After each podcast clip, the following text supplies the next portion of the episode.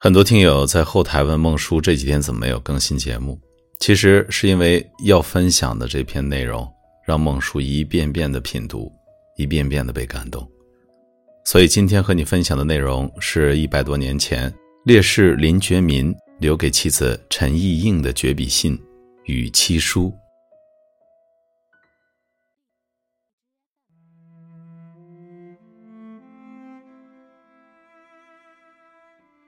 Ying, my darling, with this letter, I bid you a final farewell. I'm writing this as a living person on earth, but I will be a ghost in the underworld by the time you read this.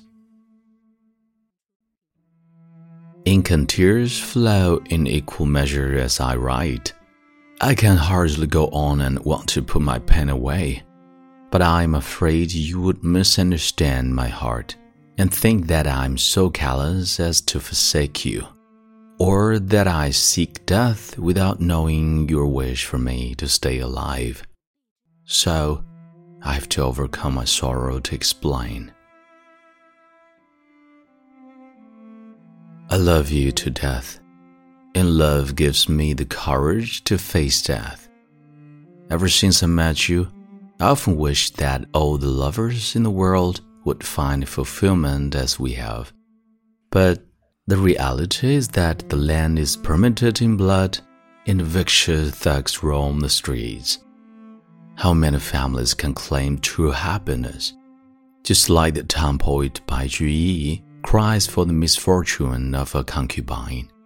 I could not be like the ancient sages who held themselves aloof from the ordeal of the common people. It is said Benevolence is to take care of the old as you would your own parents, to take care of the young as you would your own children.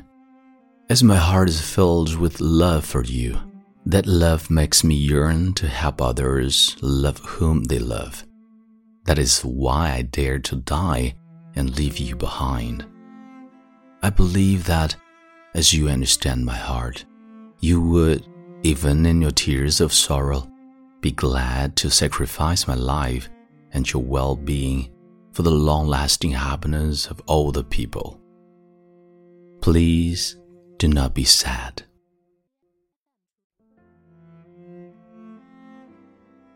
Do you remember in one evening about four or five years ago, I once said, If one of us were to die, I wish that you would die before me.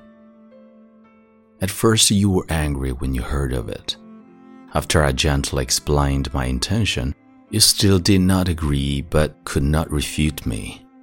What I meant was, I knew you would not have been able to bear the sadness of my death if I were to die first. My death would have left you in a cruel agony. I would rather that it was me who would bear the sadness of our separation in death. Alas, it is I who will have to die first.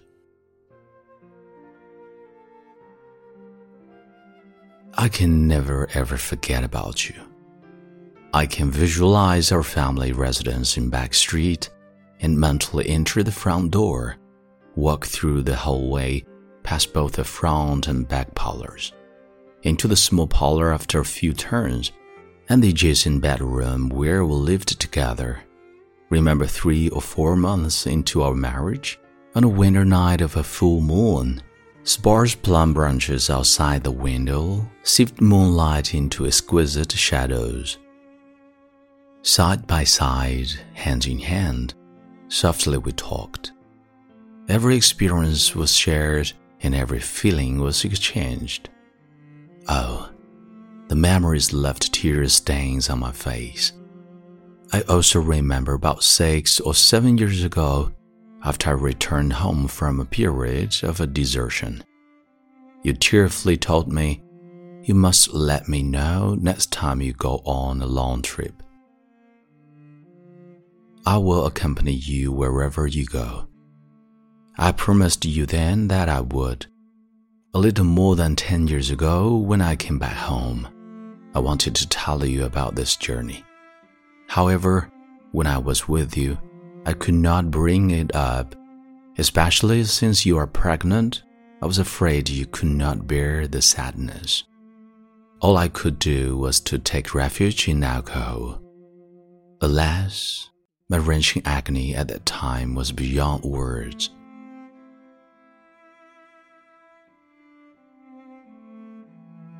It is my true wish to live out our lives together, but based on the current state of affairs, natural disasters can kill us, thieves and robbers can kill us, the upheaval in the breaking up of China by foreign powers can kill us.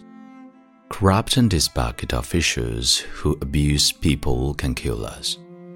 Our generation lives in a country where death can strike people at any time, anywhere. When that happens to one of us, could you or I bear to just helplessly watch the other die?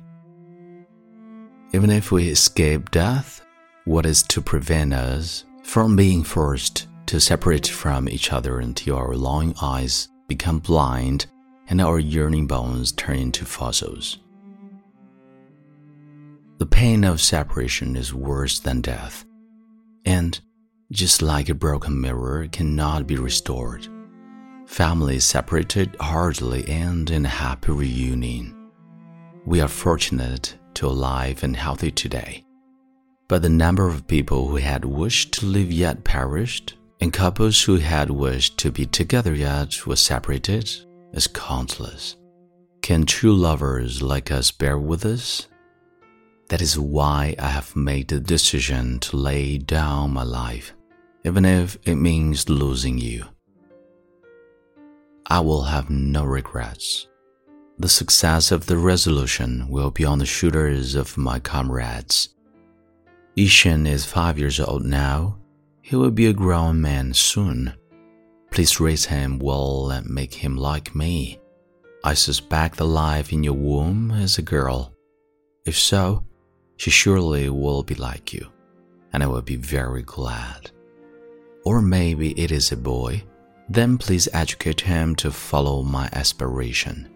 So there will be two of me after my death. Great, great.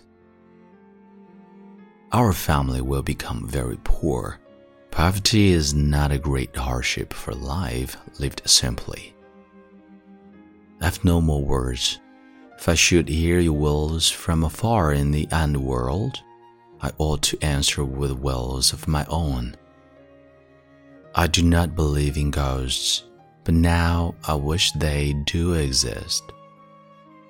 Nowadays, people also claim that telepathy is possible via bioelectrical signals. I also hope that the claim is true. So, after my death, my spirit will still be at your side, and you will not feel the sorrow of losing your spouse. I had not revealed to you my aspiration. It is my fault. But if I had told you, I was afraid that you would worry about me every day. I could willingly sacrifice my life for my country a hundred times, but I cannot bear the thought of you worrying for me. I love you most deeply, and I am always anxious that I have not thought of you carefully enough.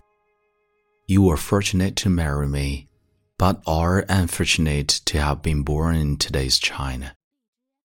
I am fortunate to have you, but so unfortunate to have been born in today's China. In the end, I cannot tend only to my self interest. Sigh. So much love, so small a handkerchief, and so many feelings from the heart left unsaid but you can clean the rest. I can no longer see you now. I know you won't be able to let me go. Will you see me often in your dreams? I am tumultuous. Written at April 24th, 1911, 2 o'clock a.m. P.S. Our aunts are all proficient in literature Please ask them for help if anything is unclear. I really want you to fully appreciate my heart.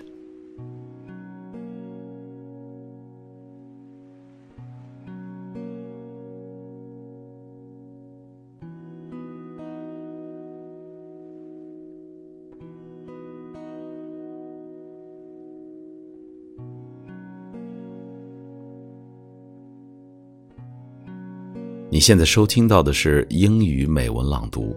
如果节目带给了你片刻宁静与温暖，欢迎你分享给更多的朋友，让我们一起发现英语的别样魅力。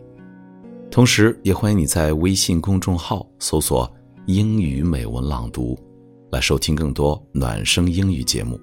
我是你的朋友孟非 Phoenix，and see you next time。